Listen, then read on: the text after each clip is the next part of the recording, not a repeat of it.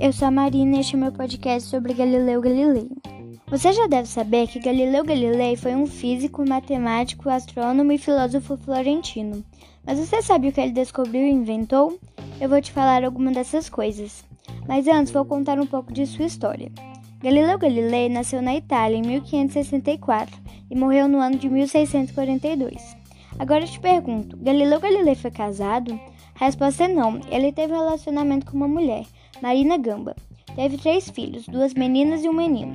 O menino foi morar com o pai, depois de a mãe se casar com outro homem. Já as meninas foram ao convento, que é uma comunidade religiosa. Galileu Galilei construiu o primeiro telescópio. Com ele, descobriu estrelas da Via Láctea, as fases de Vênus e muito mais. Galileu observou as fases da Lua e de Vênus, o que o fez descobrir que o Sol estava no centro do sistema solar. Você sabia que ele abandonou a Universidade de Medicina?